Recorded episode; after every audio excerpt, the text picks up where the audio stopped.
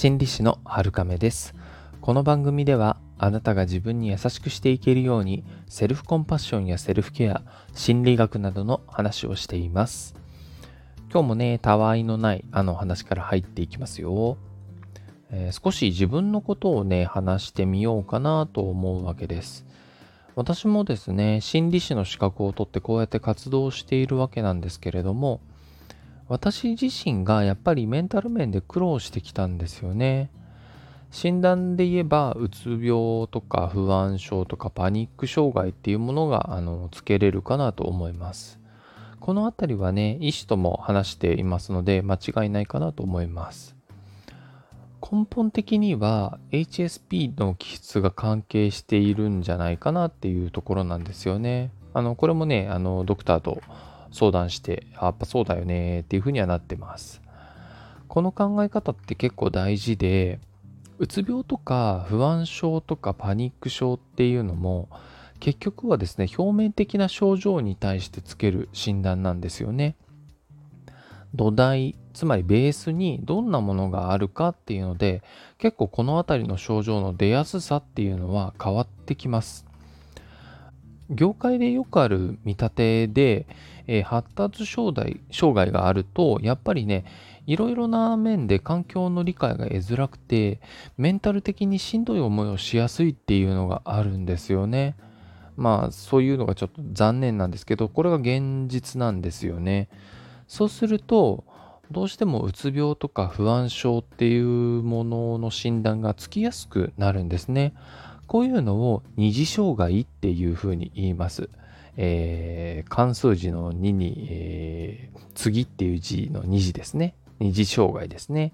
えー、直接的に何かが原因で精神疾患になるっていうよりも、こういうふうにね、もともと持っているものがあって、それが作用してメンタル的に苦労すると、他の精神疾患が起きやすくなるっていうことですね。まあ、あの、HSP の場合は、あくまで心理学上の考え方であって、精神医学には今のところ存在しない概念なんですよね。うん、まあ、その HSP っていう考え方もまだまだ科学的な検証が必要なものなので、もしかしたらいずれはこう、何ですかね、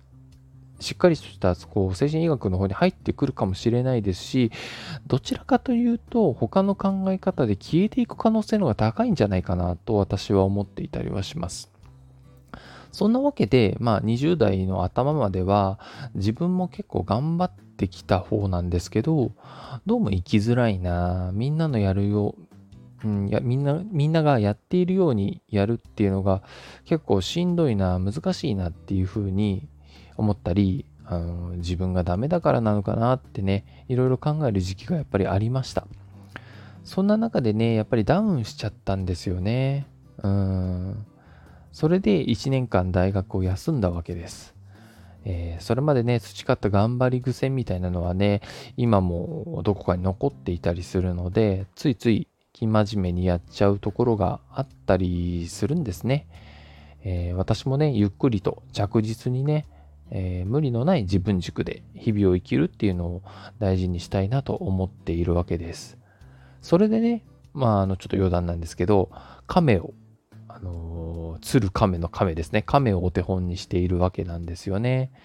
だから、あのー、えー、自分のこう、なんですか、アイコンですかね。もう亀にしてますし、名前も春亀なんていう風にしてますので、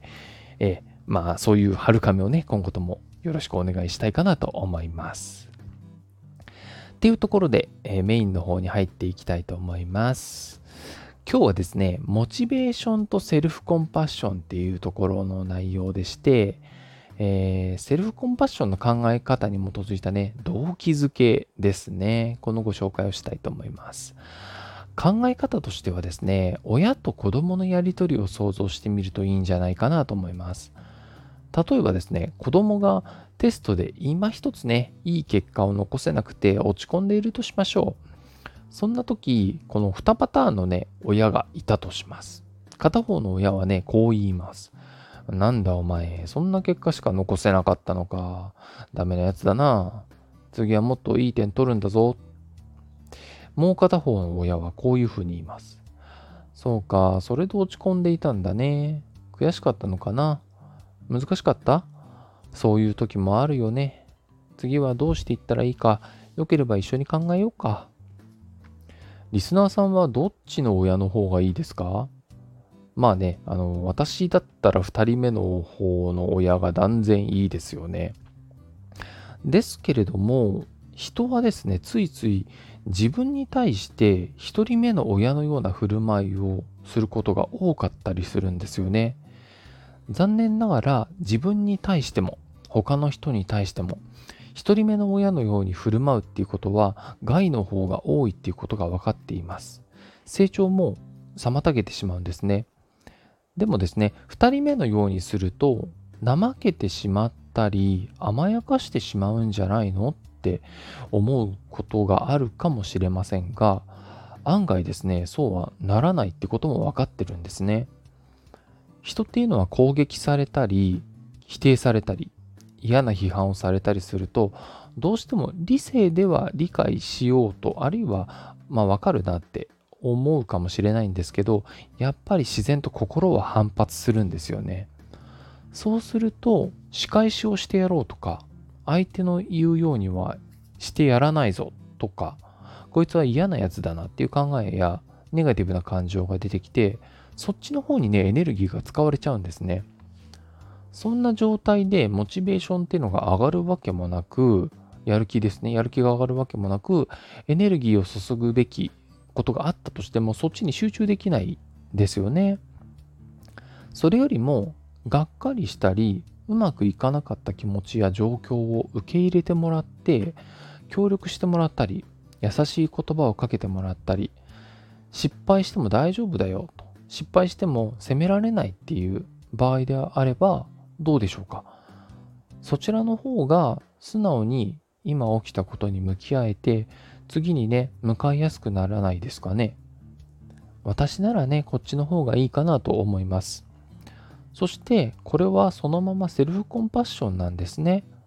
親も自分、子供も自分っていう風に置き換えてみると、